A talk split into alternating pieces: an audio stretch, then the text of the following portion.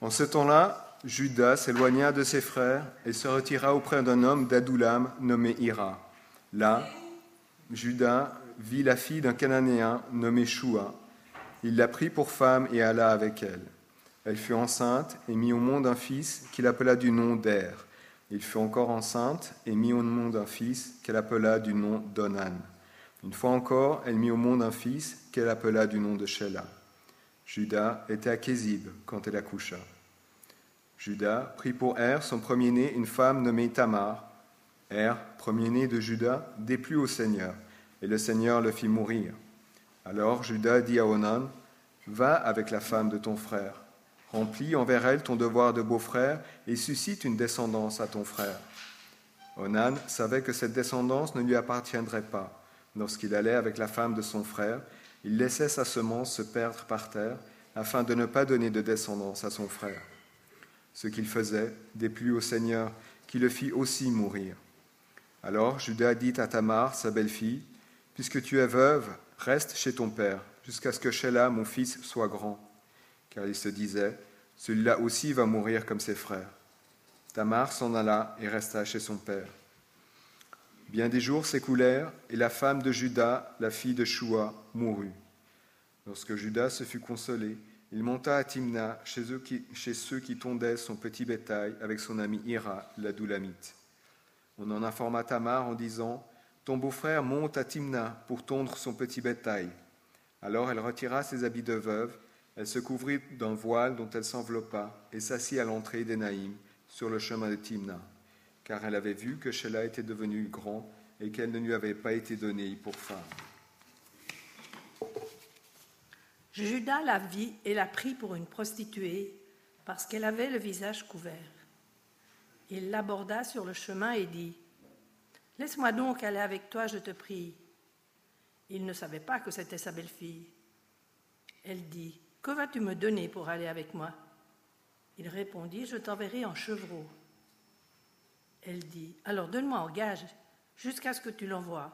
Il répondit, Quel gage te donnerai-je Elle dit, Ton seau, ton cordeau et le bâton que tu as à la main. Il les lui donna. Puis il alla avec elle, et elle fut enceinte de lui. Elle s'en alla, elle retira son voile et remit ses habits de veuve. Judas envoya son ami Adoulamite chez la femme pour lui apporter le chevreau et reprendre le gage mais il ne la trouva pas. Il demanda aux hommes du lieu Où est cette prostituée sacrée qui se tenait à Enaïm sur le chemin? Ils répondirent Il n'y a jamais eu ici de prostituée sacrée. Il retourna auprès de Judas et dit Je ne l'ai pas trouvée. Les hommes du lieu ont même dit Il n'y a jamais eu ici de prostituée sacrée. Judas dit Qu'elle garde ce qu'elle a. Ne nous exposons pas au mépris. J'ai envoyé ce chevreau, mais toi, tu ne l'as pas trouvé. Environ trois mois après, on vint dire à Judas Tamar, ta belle-fille, s'est prostituée. Elle est même enceinte de sa prostitution. Alors Judas dit Faites-la sortir et qu'elle soit brûlée. Comme on l'amenait dehors, elle envoya dire à son beau-père C'est de l'homme à qui ces objets appartiennent que je suis enceinte. Reconnais, je t'en prie, à qui sont ce cachet, ces cordons et ce bâton. Judas les reconnut et dit Elle est plus juste que moi, puisque je ne l'ai pas donnée à Sheila, mon fils, et il n'eut plus de relation avec elle. Quand vint pour elle le temps d'accoucher, il y avait des jumeaux dans son ventre. Pendant l'accouchement, il y en eut un qui se présenta à la main. La sage-femme le saisit, y attacha en fil écarlate en disant Celui-ci est sorti le premier. Mais il retira la main et son frère sortit. Alors la sage-femme dit Quelle brèche tu t'es ouverte Et il l'appela du nom de Péretz. Ensuite sortit son frère, qui avait à la main le fil écarlate, et il l'appela du nom de Zéra. Péretz, c'est la brèche, et Zéra, éclat. Bonjour. C'est donc dans Genèse au chapitre 38, pour ceux qui se posent la question, mais où se trouve cette histoire?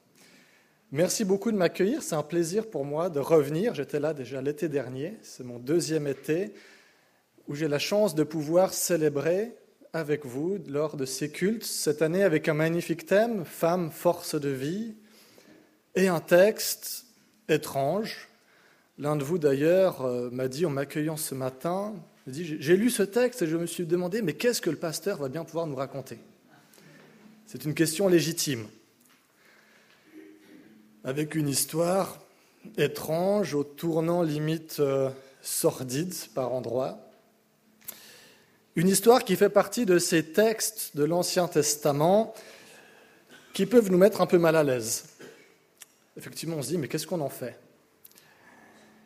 Et on peut être tenté de se dire, bah, c'est encore une de ces vieilles histoires de l'Ancien Testament, mettons-la de côté avec ces autres histoires bizarres et concentrons-nous sur les choses plus pertinentes, par exemple les évangiles avec euh, Jésus.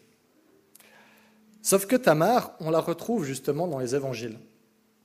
On la retrouve même au tout début du premier évangile, celui de Matthieu, qui commence avec un autre type de texte qu'on a tendance à sauter parce que ça nous ennuie, une généalogie en l'occurrence.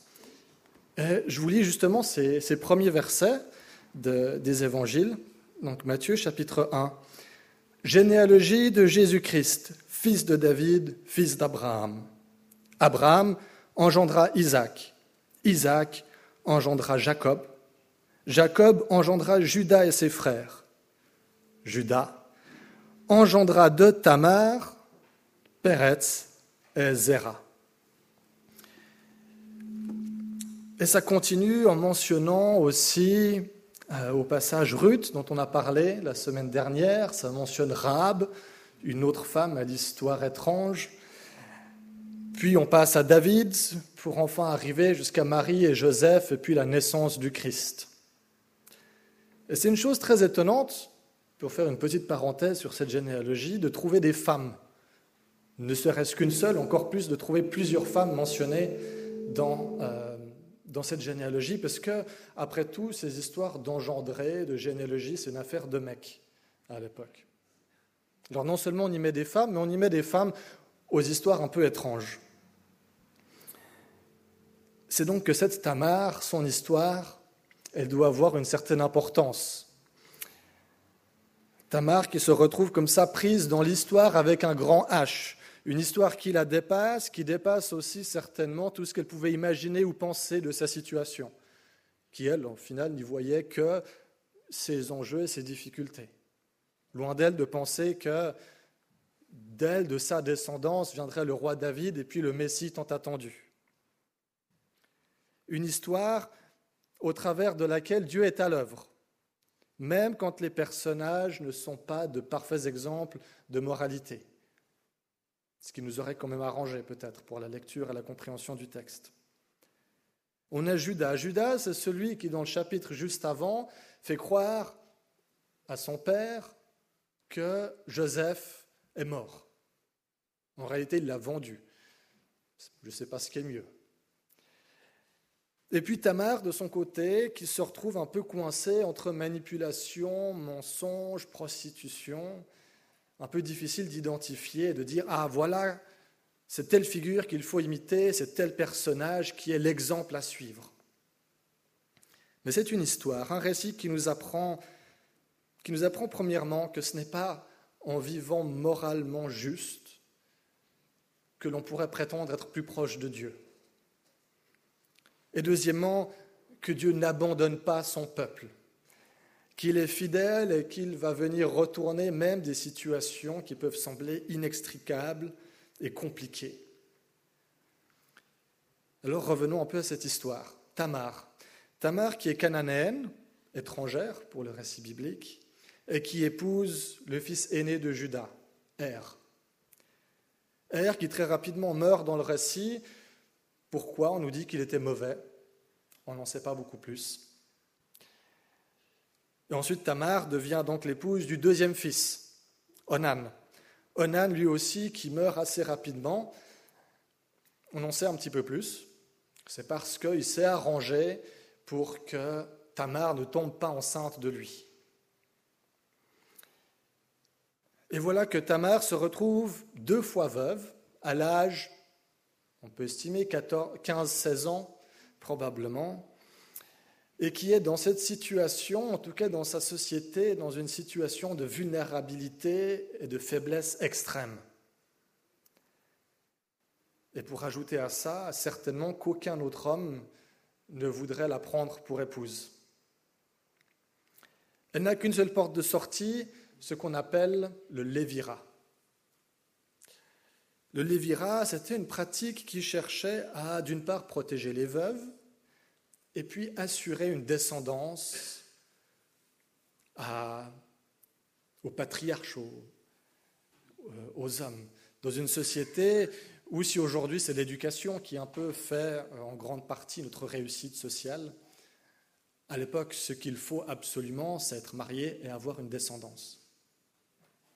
Alors, on trouve dans la Bible cette, euh, cette loi qui nous dit que si un homme meurt sans descendance, alors son frère doit prendre la veuve pour épouse et donner une descendance, non pas pour lui-même, mais pour le défunt, pour que la famille perdure. Voilà ce qui a été tenté avec Onan est l'espoir, le seul espoir de Tamar de finalement ne pas se retrouver une paria de la société avec le dernier fils, Sheila. Et a priori, Judas, eh bien, il semble prêt à respecter, euh, cette, pratique. Et il lui dit, écoute, reste chez ton père jusqu'à ce que Sheila, mon fils, soit grand. Mais ce n'est pas du tout ce qu'il a en tête. Parce que de son point de vue, Judas, il se dit, cette Tamar, elle a épousé mon premier fils et il est mort très rapidement. Puis mon deuxième fils, qui lui aussi est mort très rapidement. Donc en toute logique, si elle épouse mon troisième fils, lui aussi va mourir et disparaître. Et moi, je me retrouver sans descendance. Il faut à tout prix qu'il éloigne cette femme de malheur de son point de vue. Et c'est ce qu'il fait. Et ça semble fonctionner en tout cas pour un temps. Mais quelques années passent et Tamar, elle se rend compte, elle se dit quand même, mais depuis le temps, ce dernier fils, il est assez grand. J'aurais dû avoir des nouvelles de Judas pour me dire, écoute, reviens, épouse Sheila. Mais ce n'est pas le cas. Elle comprend alors qu'elle se fait avoir, que Judas a été particulièrement malhonnête envers elle et qui n'a aucune intention de lui faire justice. C'est alors qu'une opportunité se présente à elle. Elle apprend que Judas va retrouver ses gardiens de troupeau pour la tonte, certainement aussi pour la grande fête qui était organisée à l'occasion. Alors, voilà Tamar qui rassemble tout son courage pour entrer en action, pour aller en quête de justice. Ici, il nous faut bien garder en tête la situation de Tamar pour saisir, pour comprendre ce courage dont elle fait preuve, pour aller contre toutes les conventions sociales de son époque, de sa société et de sa situation. Elle enlève ses habits de veuve, elle se couvre d'un voile, elle s'assied au bord du chemin et attend que Judas passe. Judas effectivement arrive, elle la prend pour une prostituée, il accepte de lui laisser un gage, un gage de paiement, un sceau. Ce sceau, c'est le symbole d'un objet possédé uniquement par des hommes d'un certain pouvoir, d'une certaine richesse. C'était avec ça qu'on signait un contrat, par exemple, qu'on affirmait qui on était. C'est comme si je laissais mon passeport ou mon portefeuille en gage d'un paiement. Ce qui se passe ici avec Tamar, c'est qu'elle utilise le double standard de la sexualité de son époque. Pour Judas, qui est un homme, en plus un homme de pouvoir, de richesse, un propriétaire, lui, il peut avoir euh, des rapports avec qui il veut, quand il veut, comme il veut. Pas de problème, que ce soit avec sa femme, que ce soit avec une courtisane, il peut. Par contre, quand il apprend que sa belle-fille Tamar a eu le culot de se prostituer et qu'en plus elle est enceinte, alors là, rien ne va plus. Là, il se met dans une colère noire et il ordonne fais-la sortir et brûle-la. À ce moment-là, Tamar sort son joker. et lui dit reconnais. Elle lui présente ce sceau et lui dit reconnais. En hébreu, cela se dit haker na. Et cette expression, Judas, il la connaît très très bien. Il la connaît très bien parce que juste au chapitre précédent, avec cette histoire du vêtement de son frère Joseph, il l'a présenté à son père et il lui a dit Haker na, reconnais. Cette interpellation de Tamar pour Judas, elle prend une autre dimension. Ce n'est pas juste le mal et l'injustice qu'il a commise envers Tamar qu'il doit reconnaître, mais tout le reste. Ce pas juste, il n'est pas juste question de redresser un tort pour Judas, mais de reconnaître que malgré son statut privilégié, que malgré ses grands airs, fondamentalement, il n'est pas un homme juste. Il ne pratique pas la justice. Alors Judas fait cette déclaration fabuleuse, elle est plus juste que moi. Tamar, on l'a dit, elle recherchait la justice, elle l'obtient d'une certaine manière. Dans un moment clé du récit où Judas s'humilie devant elle. Je vous rappelle, c'est un homme de pouvoir qui s'humilie devant une femme étrangère deux fois veuve. C'est pas rien. Un moment clé d'ailleurs qui dépasse tous les clivages qu'on peut avoir dans des débats éthiques, puisqu'il ici est question d'éthique.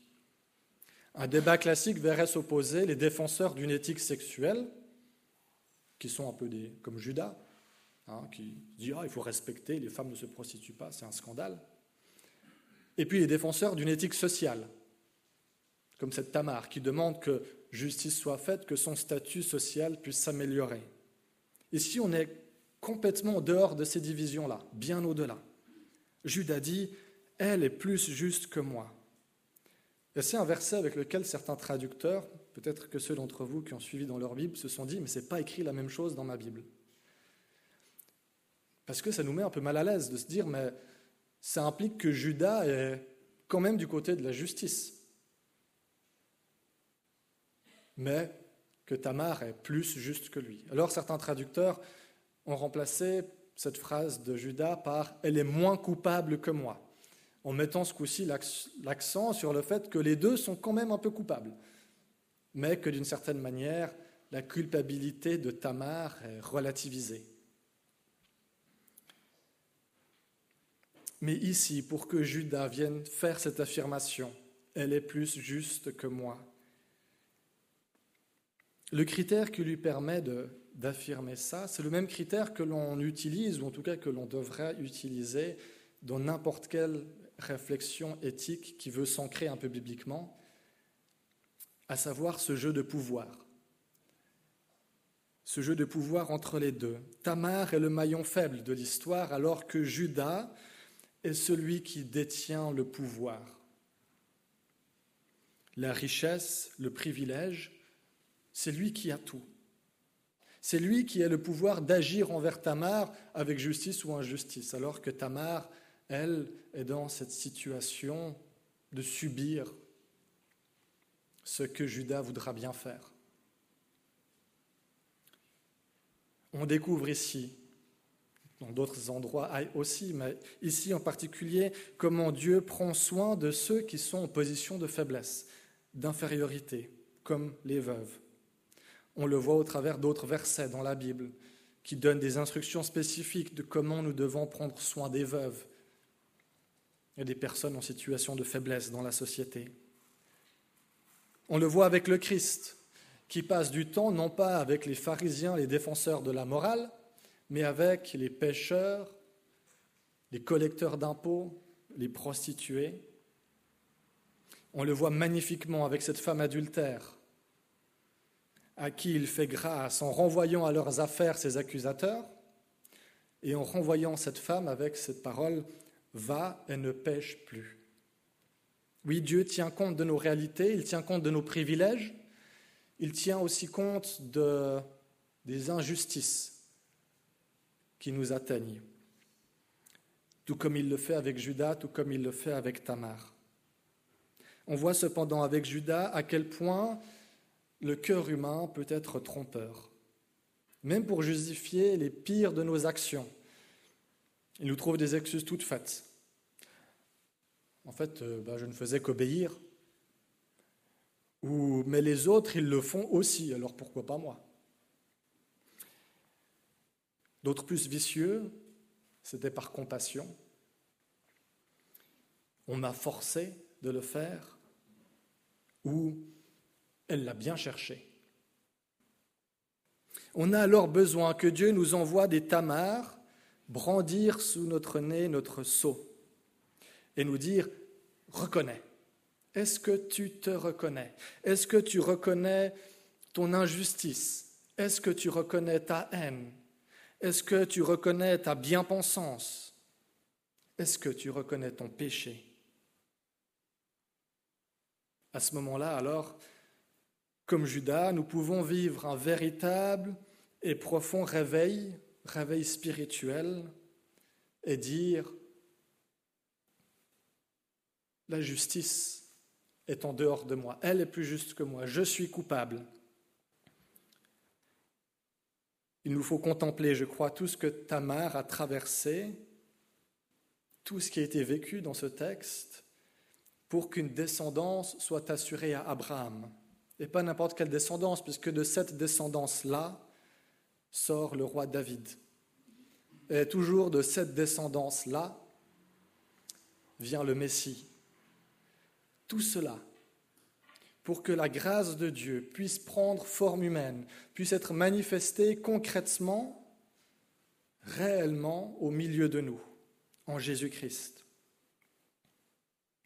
Alors ce matin, peut-être que nous sommes dans des situations un peu comme Judas soit Judas au début du récit, avec des grands airs, à se dire, moi, moi j'ai, raison, moi je suis moralement juste et pas les autres. Peut-être que nous sommes comme des Judas à la fin du récit, accablés par le poids de nos fautes. Peut-être que nous sommes comme des Tamars, acculés par toutes les injustices de la vie, par tout ce que nous avons dû et nous subissons encore aujourd'hui à nous dire, mais quelle est ma porte de sortie? Et au milieu de tout ça, Dieu opère une percée, comme cet enfant, Peretz l'a percée, pour que nous puissions être des véhicules du Christ, pour qu'à travers nos vies, malgré tout, le Christ puisse être manifesté concrètement physiquement aujourd'hui dans ce monde. Amen.